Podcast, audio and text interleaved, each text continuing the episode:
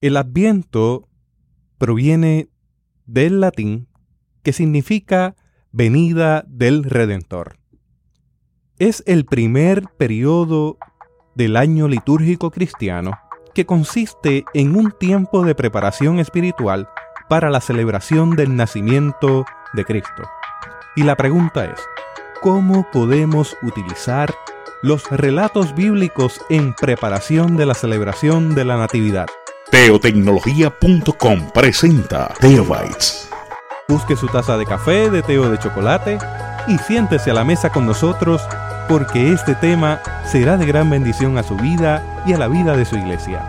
Saludos y bendiciones, les habla Jesús Rodríguez Cortés y les doy la bienvenida a esta edición de Teobytes. Hoy nos acompaña el doctor Ediberto López Rodríguez para dialogar sobre Adviento. Ediberto es catedrático de Nuevo Testamento y griego en el Seminario Evangélico de Puerto Rico. Posee una maestría en divinidad, una maestría en sagrada teología y un doctorado en Nuevo Testamento.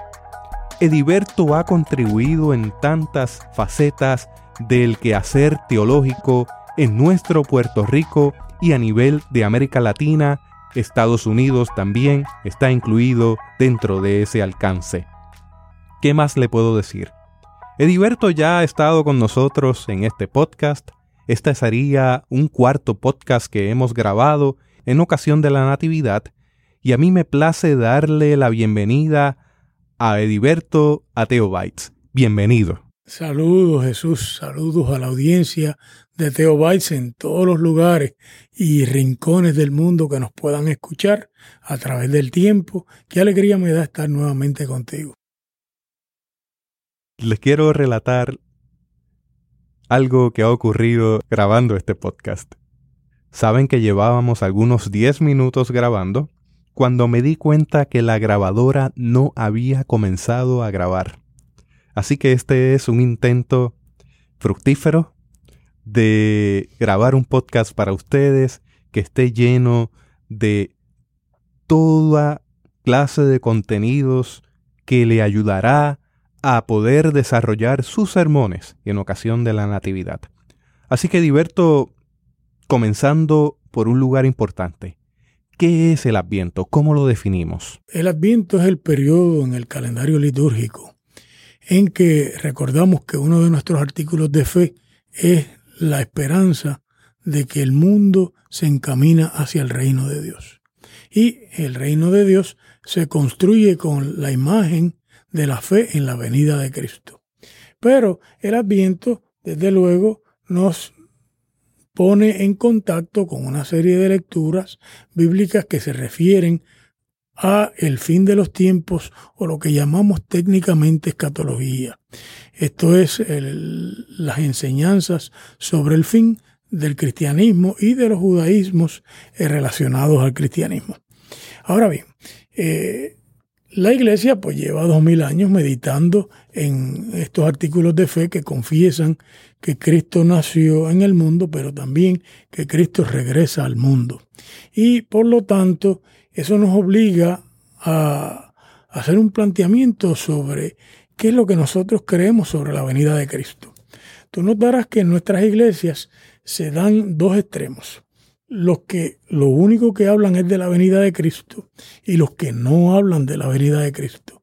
El calendario litúrgico eh, está hecho con la intencionalidad de que se le dé eh, una enseñanza balanceada al pueblo de Dios y que se incluyan todos los temas y uno de los temas que es una de las reglas de fe del cristianismo primitivo y del cristianismo reformado es nuestra fe en que finalmente la historia no termina con que el sol se enfríe y de buenas a primeras desaparezca el cosmos, como dicen algunos científicos. Tampoco eh, la historia termina solamente con la idea de un juicio terrible y la destrucción del cosmos, sino que en el medio de eso están todas estas lecturas sobre la venida del Señor, la venida de Dios al mundo, la venida del Espíritu Santo, el nacimiento de Jesús, que son diversas formas de poder prepararnos frente a aquel que viene, el Señor que viene.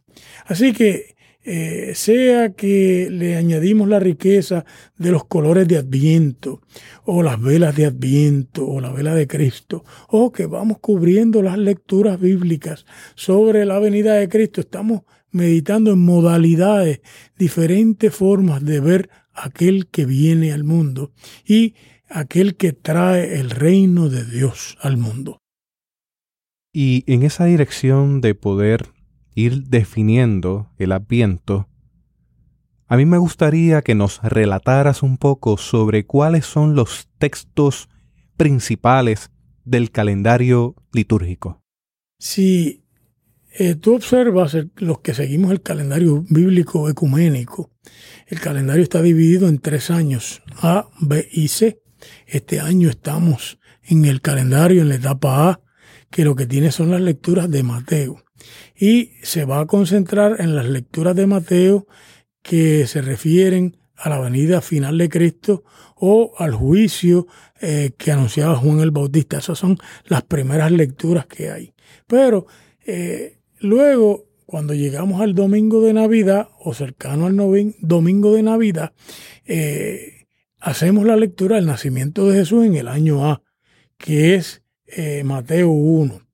Luego, cuando termina el Adviento y va a comenzar la Epifanía, eh, hacemos la lectura de Mateo 2, que es la lectura de los magos, porque los magos vienen y son el fundamento para explicar cómo se nos ha parecido el Señor en el mundo. ¿Dónde está el Señor en el mundo? La pregunta que hacen los magos que llegan a Jerusalén.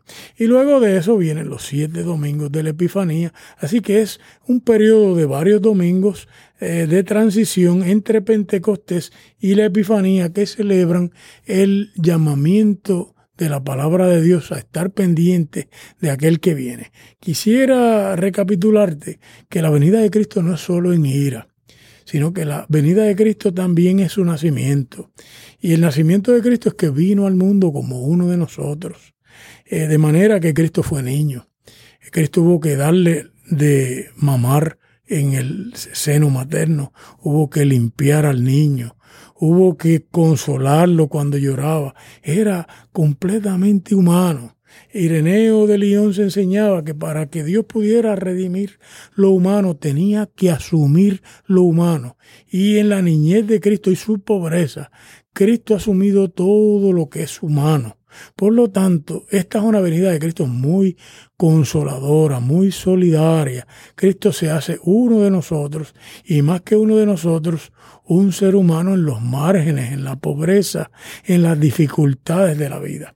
Pero también nosotros estamos celebrando desde luego eh, todo lo que tiene que ver con la venida de Cristo en términos de cómo Cristo está presente en nuestra vida, cómo ha interrumpido nuestra vida para darle sentido al encuentro con los sagrados y también, no lo negaríamos, la presencia del Espíritu Santo que nos acompaña en la palabra de Dios y que nos acompaña en el testimonio del Evangelio diario. Así que eh, la venida de Cristo eh, son muchas formas de verla, muchas modalidades y podríamos decir que una vida enfocada espiritualmente con cierta sabiduría, ve al Señor que viene de tantas formas y de eh, tantas maneras que podemos disfrutar el que el Señor nos acompaña, como el Evangelio de Mateo va a comenzar y va a terminar con la idea de que Jesús es Dios con nosotros.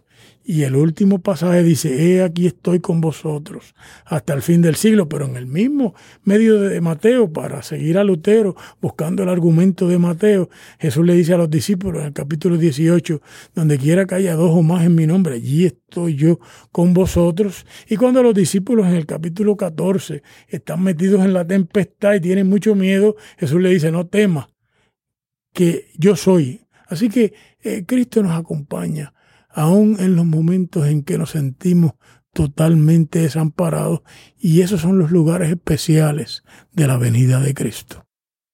En cuanto a Mateo, que es de donde se desprenden las lecturas bíblicas, ¿cuáles serían las pistas que debería seguir una persona lectora comprometida con el Evangelio, comprometida con el texto bíblico, las cuales debería seguir para entender a Mateo? En este programa que estamos grabando, tú has dicho muy bien que nos vamos a orientar a acercarnos a Mateo. Eh, el Evangelio de Mateo eh, tenía a Marcos en la mano. Marcos o sabía que la destrucción de Jerusalén era inminente o ya había visto la destrucción de Jerusalén en el año 70. Si eso es correcto, Mateo tiene que haberse escrito después del año 70, muy posiblemente eh, en el año 80 al año 90. El Evangelio de Mateo, cuando tú lo comparas con Marcos, le hace unos cambios a Marcos. Y uno de los cambios que le hace a Marcos es que Marcos empieza con el bautismo de Jesús, pero Mateo empieza con el origen de Jesucristo. Así es que empieza el Evangelio. El origen de Jesucristo es pa, y va narrando. Y ese origen lo tira atrás a Abraham y dice que Jesús es hijo de Abraham y es hijo de David. Y entonces nos empieza con una larga genealogía dividida en tres fases de 14 generaciones. Y claro, el lector cuando lee eso, eh, si es un lector que eh, tiene alguna suspicacia, se da cuenta que esto no puede ser que Mateo sea un mal escritor. Tiene que haber algo que nosotros desconocemos que quiere Mateo hacer con esta genealogía. Y yo te diría que lo primero que yo observaría como lector es que en Latinoamérica y aún en América del Norte, en Europa, cuando la gente habla de sus antepasados, está buscando su honor está buscando eh, qué es lo que le eh, da peso a su vida. Eso se llama en antropología cultural honor adscrito.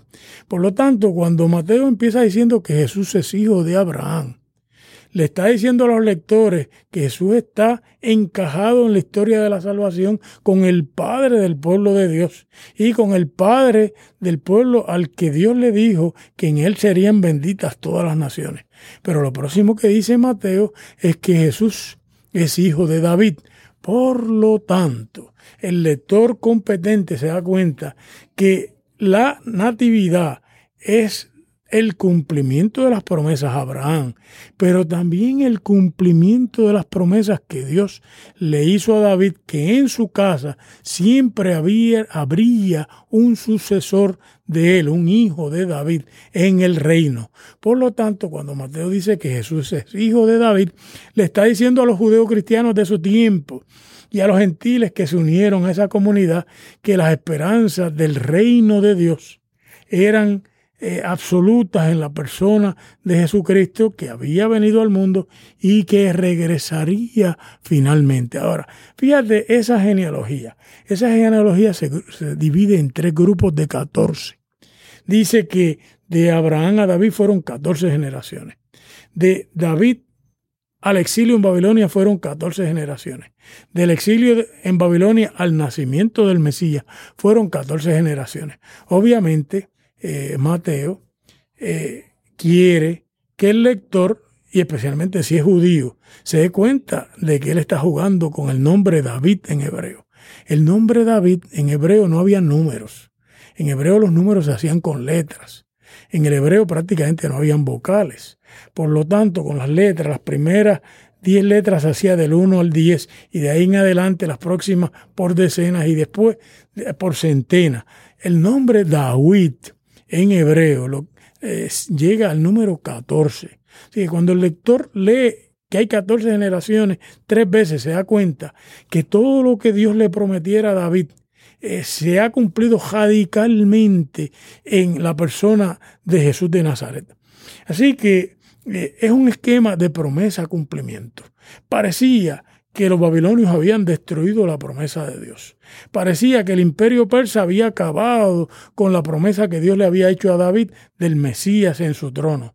Parecía que los griegos y los romanos habían acabado de borrar la historia de la salvación y ahora Mateo le dice a su iglesia en el año 85, después de la destrucción de Jerusalén, ni Babilonia, ni Persia, ni los griegos, ni los romanos, ni ahora Tito, ni Vespasiano han destruido porque la promesa de Dios está en pie en el Mesías que ha nacido, que ha tenido un ministerio, que ha sido coronado en la cruz y que ahora está sentado a la diestra de Dios y que está en medio de nosotros hasta el fin del siglo. Así que esa primera lectura nada más ya te da una pista del adviento. Eh, Dios está en su promesa. Dios le ha prometido a su pueblo que el mundo está destinado a un reino de justicia. Y ese reino de justicia es realidad en la persona de Jesucristo.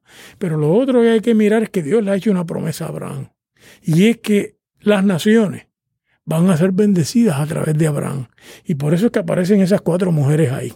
Esas cuatro mujeres son gentiles.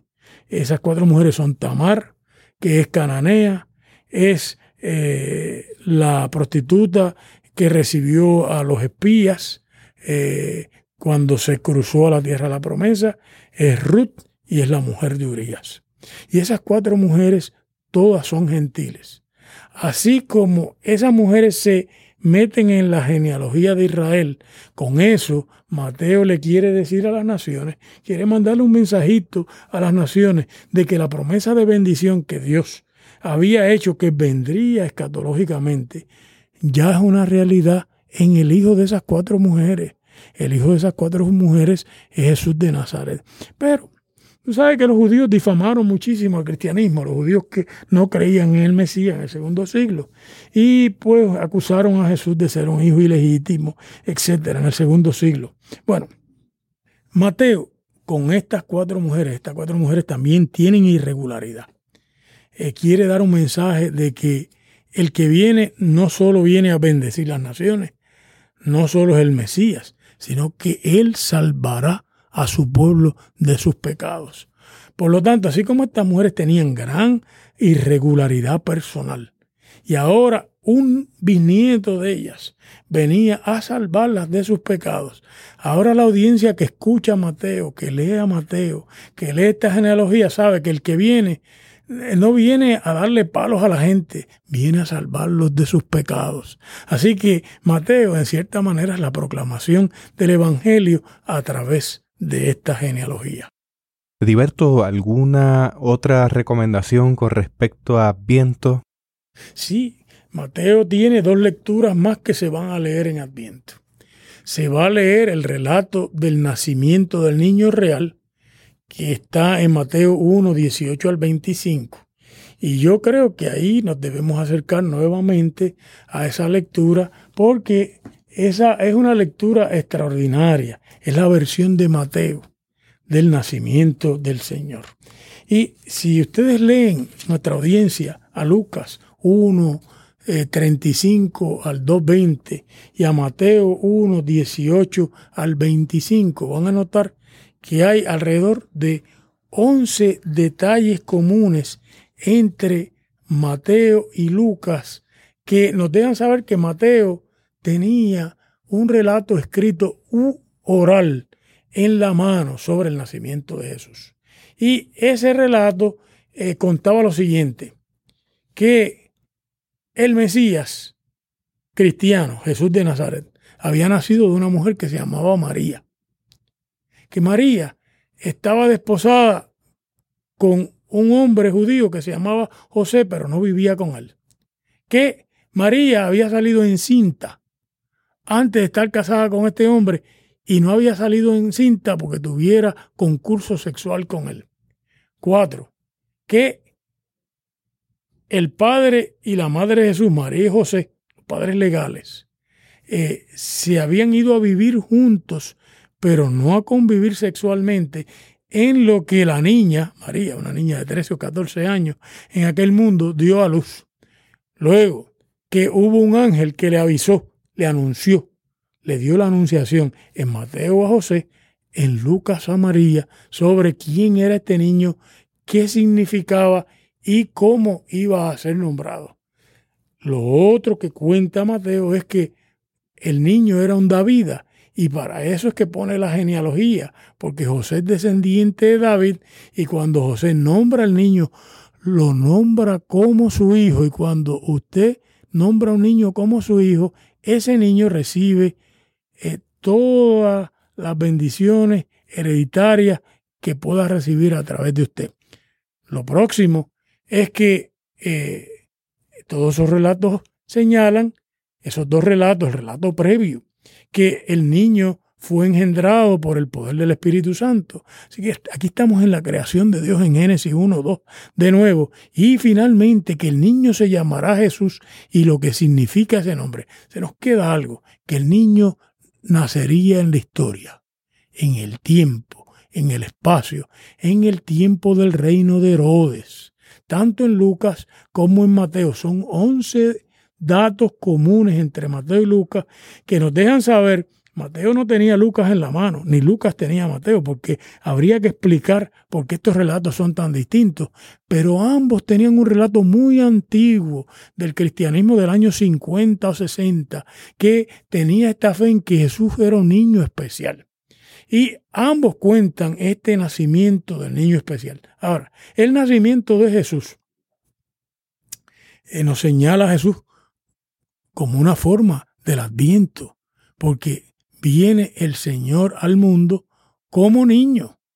Y viene como el niño de una familia con un gran honor, pero ellos son del lado pobre de esa familia. Así que el niño está en los márgenes de la sociedad.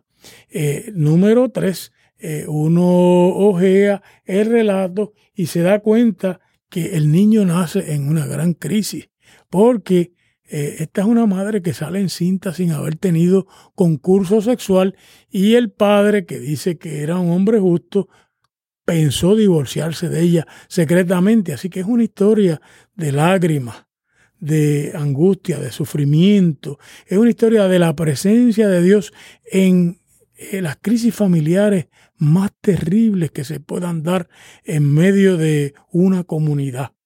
Eh, y además el relato, si ustedes lo miran bien, también es una angelofanía.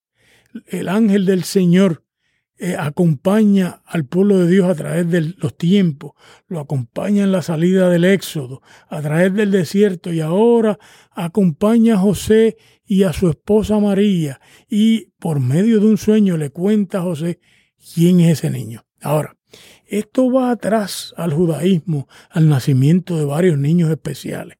Si tú lees a Josefo, cuando el padre de Moisés llega de trabajar allá en toda la esclavitud que los tenían, encuentra a su esposa encinta. Y allá en Josefo, la niña Miriam, parecido a María, ¿verdad? Le cuenta que ella ha tenido un sueño, que ese niño que tiene su mamá en el vientre va a salvar a Israel del faraón.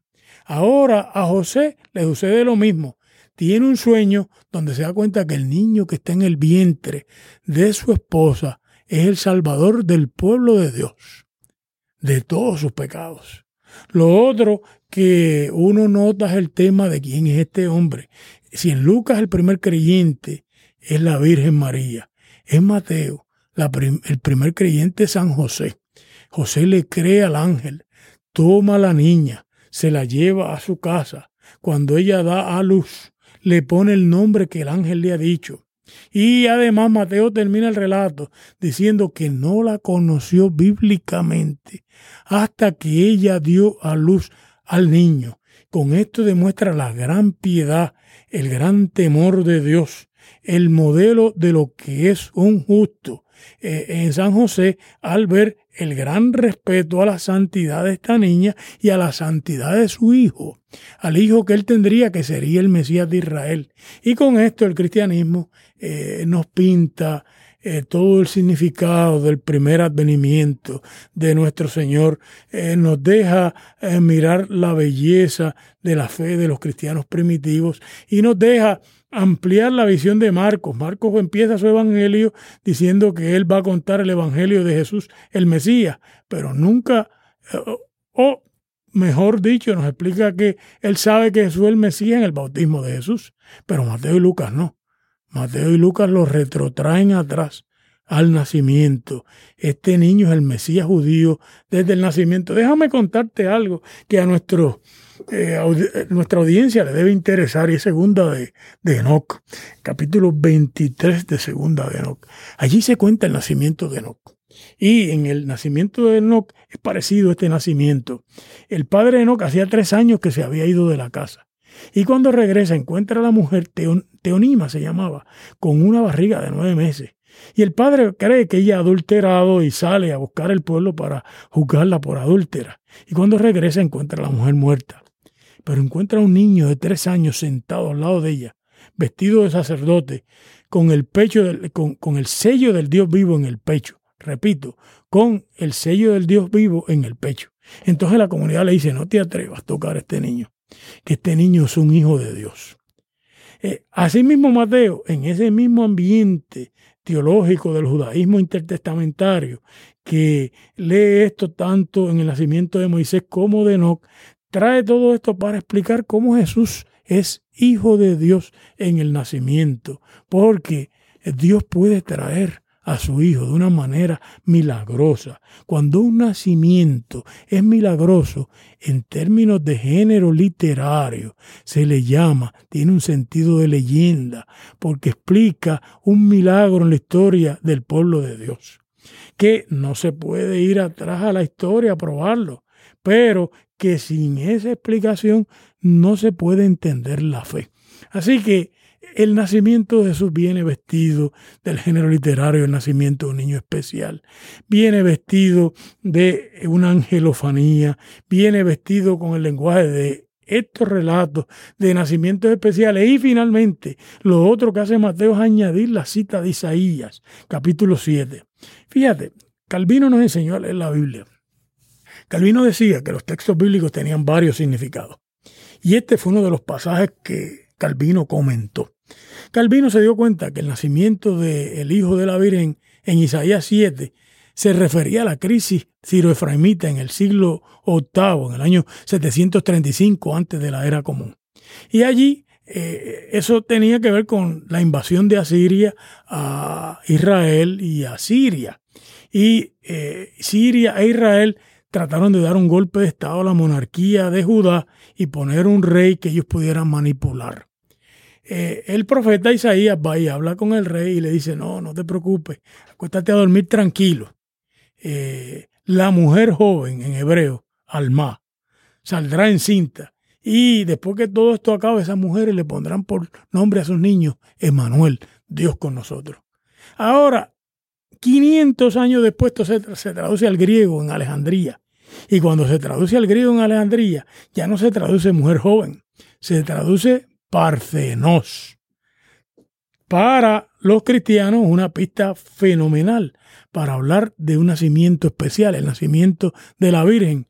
Pero en el mundo greco-romano, para poner a Jesús tú a tú con las grandes imágenes de los hombres divinos que había en el mundo greco-romano, que también eran nacidos de manera especial a través de los dioses y las mujeres. Pero hay algo diferente en el mundo griego es eh, la idea del concurso sexual de algún dios griego con una mujer, como el nacimiento de Alejandro Magno o el nacimiento de César Augusto. Pero el mundo judío no.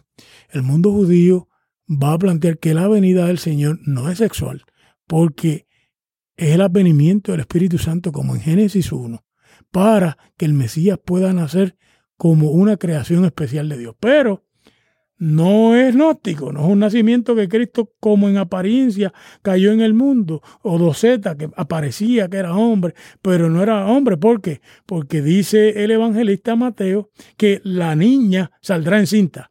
Dos, que dará luz. Y que tres, a ese niño le pondrán por nombre. Por lo tanto, el niño nace completamente humano. Así que la primera venida del Señor al mundo es una venida en solidaridad absoluta con el ser humano. El que viene, nada humano les extraño. Tiene que estar en el vientre materno, nace del vientre materno y luego tiene que ser socializado y criado en una cultura y enseñado en el mundo de los seres humanos y constituido en un ser humano como nosotros. Porque solo cuando Dios asume el humano, puede salvarlo. Yo te tengo una última pregunta al cierre de esta edición.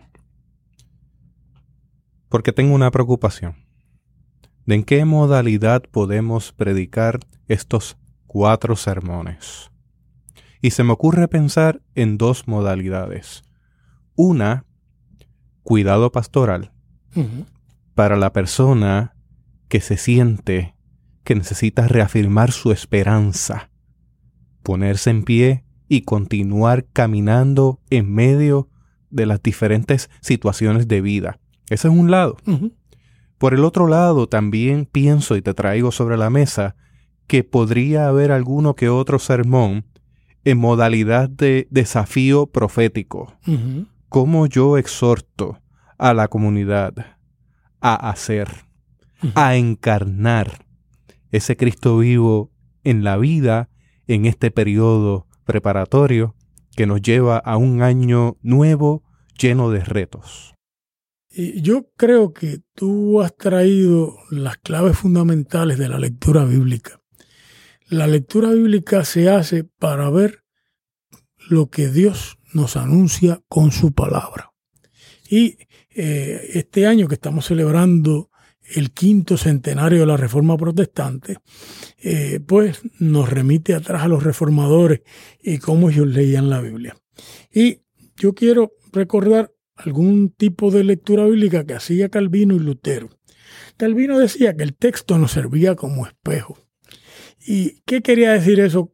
¿Qué quería decir Calvino con que el texto nos servía como espejo? Pues Calvino lo que quería decir era que las historias bíblicas contaban cosas que hacían que nosotros no tuviéramos que pasar por algún tipo de sufrimiento o algún error, sino que podíamos con el texto bíblico eh, darle buen curso a nuestra vida.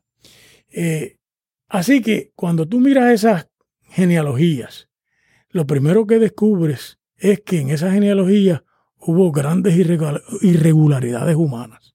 Y por lo tanto, a mí me parece que en esta Navidad nosotros lo primero que podemos decir es que una forma de la venida de Cristo es que Cristo en toda su historia, desde su antepasado hasta el presente, es el gran redentor humano de todos los errores que puede cometer el ser humano, de todas las maldades que nosotros podemos llevar a cabo, de toda nuestra fragilidad ética, moral, política, humana. Así que en ese sentido, cuando yo veo esas cuatro mujeres ahí, y veo la fragilidad humana, y veo los hombres que eh, entraron en la fragilidad con ella, digo, ahí estoy yo en mi fragilidad, ahí está nuestra audiencia, nosotros somos seres humanos frágiles, eh, siendo muy reformados, nosotros eh, no somos justificados por nuestras obras, nosotros somos pecadores y somos fuertes pecadores y si vamos a ser salvos de alguna manera va a ser debido a la palabra de gracia. Así que eso es lo primero que yo miraría. Lo segundo que yo miraría es, eh, Lutero decía que la escritura viene al ser humano como ley. Y, y ley no es que tú tienes que observar algo, es que no lo puedes observar. Cuando tú oyes los diez mandamientos, esos diez mandamientos para nosotros se convierten en mandamientos que nos arrinconan, que nos provocan angustia, que nos provocan sufrimiento, porque nos damos cuenta que nosotros hemos fracasado con esos hombres de Israel y con esas mujeres de Israel y que hemos terminado en algún tipo de exilio, sea político o sea psicológico o algún tipo de exilio en la vida familiar. Y cuando yo me doy cuenta que realmente eh, Lutero le llamaba a eso eh, angustia que provoca el encontrarse con la ley, yo me doy cuenta que esos relatos me ponen en la angustia que tiene toda esa genealogía y luego la angustia que tiene San José con esta situación de esta niña encinta. Eh, de buenas a primeras, yo encuentro que la palabra de Dios me, me arrincona para que yo entonces tenga que ver cómo esa misma palabra de Dios me puede salvar. Lutero hacía un juego con esto, decía, cuando la escritura viene en ley, te da un no. Cuando viene en evangelio, te da un sí de Dios. Fíjate todos los sí de Dios que hay en estas lecturas. Número uno, el evangelista eh, se da cuenta que a pesar de todos los fracasos que ha habido en la historia de Israel, a pesar de que fueron a parar a Babilonia, Babilonia no pudo derrotar la promesa que Dios le había hecho a Abraham y a David, y de allá Dios los trajo. Así que cuando yo veo esta genealogía y veo mi propia vida con sus altas y bajos, digo, Dios sabrá sacarme para cumplir su promesa en mi persona. Dos, eh, yo me doy cuenta que aquí estas cuatro mujeres y los maridos que ya tuvieron, porque la, la última, la mujer de Urias, no dice mujer ni siquiera, el texto en griego tiene un blanco, una elipsis, es el traductor el que ha añadido eso. Pues tiene un hombre ahí, tiene al rey David, y, son dos irregulares. Y con Ruth pues está vos, y allá eh, con Tamar está Judá. Y esas cuatro mujeres y esos cuatro hombres que habla el texto somos nosotros, somos nosotros en nuestro fracaso. Y a pesar de nosotros fracasar y errar, eh, cuando la historia continúa y se convierte en el nacimiento del Redentor y del Salvador, digo, Dios con su palabra va por encima de mi fracaso. Dios con su palabra va por encima de mi pecado. Dios con su palabra va por encima de mi debilidad. Eh, yo soy pecador, pero soy justo en la palabra de Dios.